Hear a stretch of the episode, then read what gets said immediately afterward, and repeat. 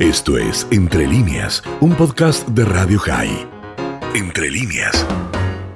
Y me traslado rápidamente a Israel. Ahí eh, se encuentra Carlos Jurovich, periodista de I24 News. Muchísimas gracias, como siempre, por atendernos, Carlos. Eh, buenas tardes aquí, buenas tardes allá. Eh, buenas noches allá. Ya estamos en las noches, son las 20, 15 horas en, en Israel y me encuentro en este momento retornando a la ciudad donde yo vivo, desde Tel Aviv, que es Ashdod, que ha sufrido desde las últimas 48 horas varios y varios ataques con misiles. Eh, esperemos que esta noche esté un poco más tranquila. Anoche realmente fue una noche bastante complicada y tensa, hay que decir.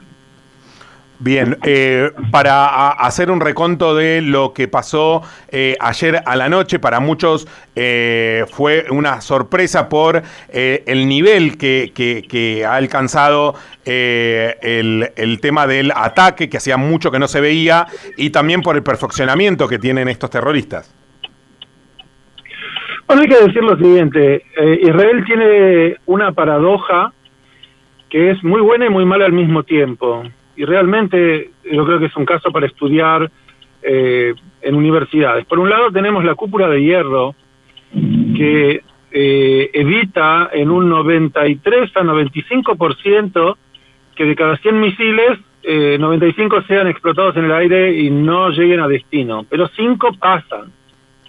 Entonces, el Hamas ha aprendido esta lección y tiran danadas de cientos de misiles buscando que algunos se filtren, y es lo que ha pasado ayer, y eso también ha pasado ahora, hace un rato, en la ciudad de Sderot, un misil entró por, por la ventana de un edificio, y una esquirla atravesó eh, a un chico de seis años que está, su vida está en peligro, o sea que el sentido de la cantidad de, misiles que ayer se veían en los cielos de Tel Aviv, el objetivo era que algunos se filtren, y eso pasó en, en el barrio de Jolón, donde seguramente ustedes vieron las imágenes del colectivo ardiendo, que por suerte no hubo que lamentar víctimas. Pero la paradoja al mismo tiempo es que tenemos la cúpula de hierro para defendernos. Claro. Imaginen qué pasaría si estos casi mil misiles que fueron arrojados en las últimas 48 horas pegasen, impactasen directamente en la población civil de Israel. Hoy la historia sería completamente diferente. La infantería israelí estaría hoy limpiando Gaza de terroristas con un alto precio para todos para la población civil gazatí, para la población civil israelí y para los soldados israelíes. Y es un escenario que no quisiera pensar que algún día se concretase. Hmm. Em, ¿Cómo está eh, la, situación y el conflicto? Eh, parecía ser que está difícil de desactivar hoy en día eh, este conflicto, en donde se han juntado varias cosas. Por un lado, el Ramadán, por otro lado, el Día de Jerusalén, la procesión muy grande con banderas israelíes. ¿Cómo está hoy el conflicto? ¿Cómo se ve el conflicto? Y si hay algún tipo de luz al final de este camino voy a tratar de ser claro. No sé si, eh, yo sé que nos escuchan también en Latinoamérica, pero todos deben conocer la imagen de Maradona en el Mundial del 86, subido a los hombros de un, de un hincha eh, eh, levantando la Copa del Mundo. ¿Viste? ¿Tenés presente esa imagen? Sí, claro. Bueno, esa es la imagen que busca tanto el Hamas como Israel, la imagen de la victoria, hemos ganado. Hmm. Y es independiente de lo que pasa en el terreno, para generar la percepción de uno y otro lado que el que tuvo la mano eh, en alto, como si fuera un round de boxeo, es este lado y no el otro. Entonces, eh, la pregunta es quién se va a desgastar primero. Jamás, a quien no le importa cuántos civiles gazatíes puedan ser víctimas colaterales de los ataques israelíes, puede seguir tirando misiles, yo diría indefinidamente, mientras tengan fuerza y apoyo de los líderes y de Irán que lo sostienen económicamente. Israel, en ese sentido, prefiere evitar este tipo de confrontaciones y darle una resolución rápida. Y eso implica quizás utilización de más fuerza, lo que a su vez invita a que el ping-pong de bombardeos continúe. No veo en este momento, a menos que Israel dé por terminado el operativo, eh, liquidando, como ha hecho hoy, a varios de los líderes del Hamas diciéndoles, señores, ustedes no tienen impunidad ni inmunidad, y donde estén los vamos a alcanzar, hasta que surjan nuevos que los reemplacen, pero por el momento entiendan de que Israel no los va a dejar pasar, eh, este conflicto puede ser que o se, se acabe o se agrave. Y como suelo decir, la profecía en la Biblia fue cerrada y hoy se dice que solamente la dan los locos y los idiotas y yo no me considero ni lo uno ni lo otro, así que no me puedo aventurar para decir cómo termina esta vuelta. Algunos, em, algunos analistas internacionales hablan que, mm, eh, que no saben si esto eh, se asemeja a una guerra como la del 2014. Eh, ¿Vos qué, qué, opinión tenés con, con respecto a esto? No, no se asemeja todavía porque en el 2014 la infantería israelí entró a Gaza, hubo 68 soldados muertos y duró 60 días el conflicto, un poco más inclusive, no puedo precisar exacto. Eh, todavía no llegamos a ese punto. Lo dije antes, es un punto en el cual el ingreso de la infantería a Gaza es este un, un, game changer, cambian las reglas de juego para todos. Hmm. Entonces, por el momento nos seguimos este, espadacheando, tirando bombazos uno al otro. Pero si la infantería decide entrar y los tanques deciden entrar a Gaza, cambian las reglas del juego para todos y no se parece todavía a lo de 2014 además que jamás ha aprendido ciertos detalles técnicos con respecto a cómo conseguir filtrar algunos misiles a la cúpula de hierro, lo que hace que todo sea un poco más complicado, pero no es igual. Es similar, pero no es igual. Bien, eh, me gustaría saber un poco Em, porque siempre hablamos del conflicto y hablamos acerca de si tiene alguna solución eh, diplomática y política. ¿Cómo está viviendo hoy el pueblo de Israel eh, todos estos acontecimientos? ¿Cómo es la vida allí? Eh, se hablaba que que bueno, que, que, que, que, están alertas todo el tiempo y que se ha cortado un poco este la vida normal que, venía teniendo Israel. ¿Cómo es hoy un día en la vida de Israel? Bueno, verdad, normalidad era lo que quería Israel cuando, cuando antes de vacunarnos. Ahora que nos vacunamos, esa es la normalidad de Israel. El conflicto no desapareció porque hubo COVID durante todo un año Mm. Mira, te puedo dar un ejemplo de lo que fue mi día de ayer y lo podés hacer este, extensivo al resto de la población israelí. Los vecinos de Gaza, me, yo vivo a 40 kilómetros de Gaza, bombardeaban Ashkelon, que está a 15 kilómetros de Gaza, a las 5 y media de la mañana, en el silencio matinal, las explosiones se escuchan como si estuvieran en el comedor de mi departamento. Mm. Eh, tres horas más tarde, un misil cayó a 200 metros de la casa donde vive una de mis hijas. Eh, más tarde, eh, otro misil cayó cerca de, la otra hija que tengo que vive en Tel Aviv, que salió corriendo al búnker y consiguió entrar a tiempo. Eh, a la noche, a las, entre las 8 y las 10 de la noche, nos habrán tirado en la ciudad de Asdod unos 40, 50 misiles. No podía comer mis milanesas con puré, cada dos minutos tenía que salir corriendo al búnker antiaéreo.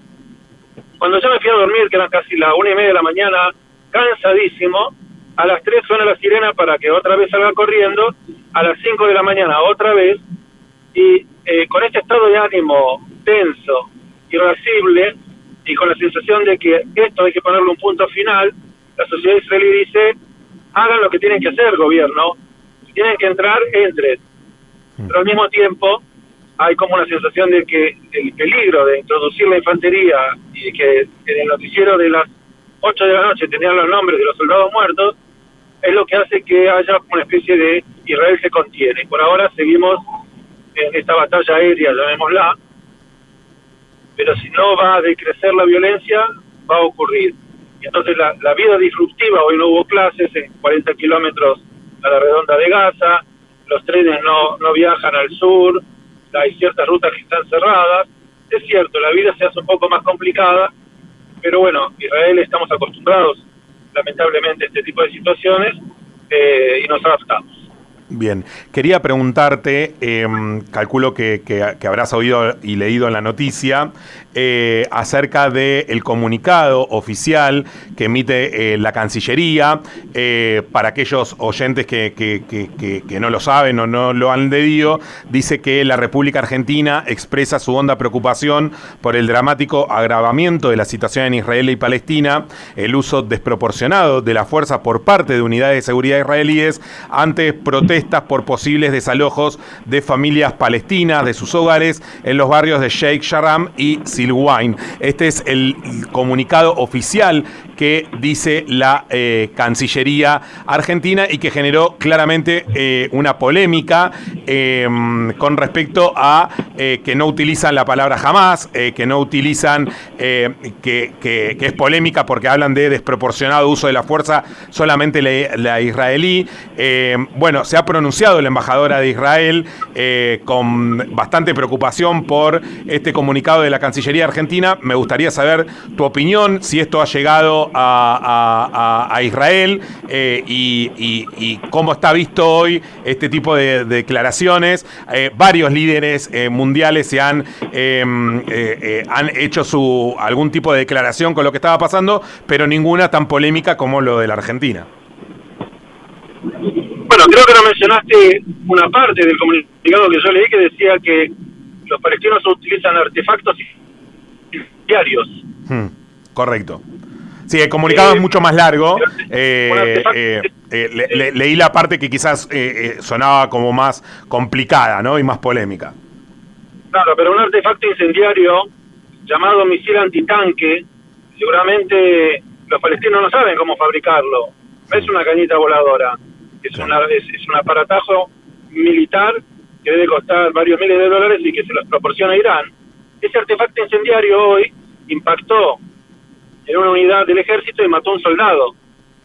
Esos son los artefactos incendiarios que utilizan los palestinos. Mira, yo voy a ser menos correcto que la embajadora Galit Ronen y decirte que lo de Argentina es una vergüenza, que Argentina está del lado eh, incorrecto de la historia mundial y que demuestra que la Cancillería argentina está en manos de gente que camina para atrás, hacia el mundo de los años 70, donde se creía que las revoluciones libertarias eran las que iban a cambiar el mundo. Y ya ha quedado demostrado que eso no ha ocurrido. Che Guevara fracasó, en Venezuela es un país fracasado, y Argentina con este tipo de política, sabés que yo estuve ahí hasta hace tres semanas, estuve en Buenos Aires y vi la situación, creo que Argentina va en camino de ser un país tan fracasado como el resto si continúa con este tipo de política, sobre todo a nivel internacional. El presidente Fernández está de gira en Europa, rogando por renegociar la deuda argentina, yo quisiera que piense que cuando llegue el momento de votar en el Fondo Monetario Internacional, el director que representa Israel va a levantar la mano a favor de renegociar o perdonar o condenar o, o lo que sea para que Argentina eh, estire el pago de su deuda o bajar el dedo y decirle, señores, ustedes que apoyan a los palestinos, háganse cargo, pídanle ahora a Irán que les ponga unos mangos en la cuenta y devuelvan la plata que les han prestado. Entonces, frente a la irresponsabilidad y la falta de comprensión de la geopolítica del Medio Oriente que esgrime la Cancillería argentina, yo como argentino, que amo a la Argentina, a pesar de que vivo en Israel y es el centro de mi vida, me siento avergonzado de que un canciller publique una nota o un posteo de ese nivel, desconociendo completamente y solamente por una cuestión ideológica, tome eh, eh, eh, posición solamente de un lado. Y cuando el Instituto Patria, que también vio un post del Instituto Patria con la imagen de la vicepresidenta, dice solidaridad con el pueblo palestino, debo suponer que se refiere al pueblo palestino subyugado, oprimido por la, organización terrorista Hamas, porque si no tendría que pensar ellos apoyan el terrorismo del Hamas, un instituto que se vanagloria de hablar de los derechos humanos, me hace sentir que yo, como judío argentino que vivo en Israel hace más de 40 años, no soy humano y por lo tanto no tengo derechos. Para mí eso no existe. Y quisiera decirle a los ideólogos del Instituto Patria, meter judíos en vagones y hacerlo sumo no va a volver a ocurrir nunca jamás. Durante el día de hoy habló aquí en los micrófonos de, Radio High el ex canciller Jorge Forí eh, en, diálogo con nuestra radio, dijo que es un error que Argentina quede del lado del grupo terrorista Hamas. Y preguntarte, eh, estamos en comunicación con eh, Diego Urovitz, que es periodista, que está en, en Israel, preguntarte acerca de ¿Qué crees vos eh, si esto eh, tiene un manto de ideología eh, y de negociado atrás político, ya que la Argentina y el, no diría la Argentina, sino el gobierno de Alberto Fernández y sobre todo de la vicepresidenta Cristina Fernández de Kirchner siempre estuvo muy ligado a Venezuela, a Irán, a Rusia. ¿Vos crees que, que hoy, tanto sea por negocios o tanto sea ideológico, la Argentina tiene esta postura? Argentina ha quedado rezagada, como te dije antes, en, los conceptos setentistas y no ven más allá de su nariz.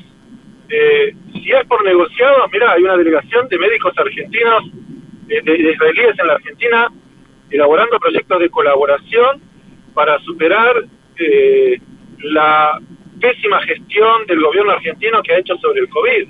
O sea, las relaciones por ahí a nivel bilateral son buenas, pero que una Cancillería o el instituto que representa o que aparece con la foto de la vicepresidenta se pongan del lado de los palestinos, nos pone, bueno, mencionaste a los amigos, Venezuela, Irán, Rusia, no hay que verse que Rusia ha participado del bombardeo de Siria en los últimos 10 años, donde han muerto 600.000 árabes, cosa que se ve que tampoco le importa mucho a los que levantan las banderas de derechos humanos, porque son árabes y como son de Siria no le importa, pero un palestino muerto este, vale mucho más que 600.000 sirios eh, amasijados durante 10 años. Entonces, por eso te digo, la Argentina está a contramano de la historia.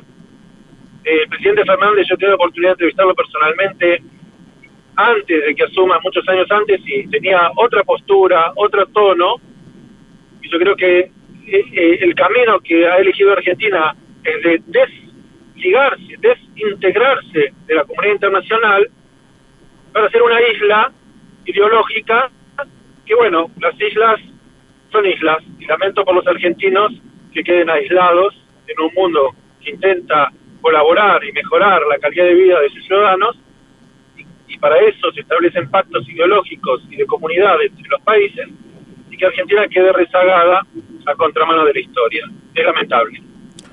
Clarísimo, clarísimo y como siempre agradecerte Carlos eh, por esta comunicación. Seguramente estaremos hablando en estos días para que hagamos un repaso eh, de cómo está la situación hoy en Israel eh, y, entiendo el, enojo que es el enojo de todos los que estamos acá por, por pararse quizás en una vereda subjetiva y, que, y que golpea también a, toda la, comunidad. Carlos Urovich, muchísimas gracias por esta comunicación.